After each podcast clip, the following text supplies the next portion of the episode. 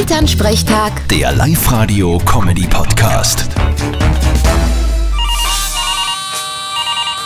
Hallo Mama. Grüß dich, Martin. Du, hast du gewusst, dass Hunde heiraten können?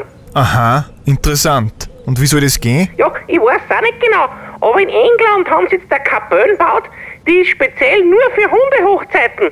Ich stelle mir das lieb vor, wenn der Pfarrer sagt, Susi, willst du Strolch zu deinem Rüden nehmen? Dann mach laut Wow Wow. Ja, die Frage ist natürlich auch, was bei so einer Hundehochzeit für Musik gespielt wird. ich würde mal sagen, who let the dogs out?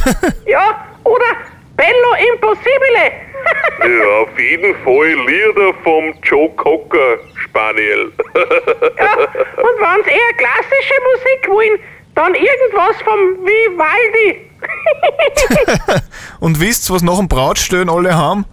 Einen ordentlichen Spitz. Ja, und zum Scheiden wird's nur, wenn der Brecker rechter Windhund ist. Aha. Ich habe immer geglaubt, wenn man verheiratet ist, wird man eh an die Leine genommen und kriegt einen Maulkorb. Vierte Mama. ja, wenn's so leicht war. Bitte, Martin. Elternsprechtag. Der Live-Radio-Comedy-Podcast.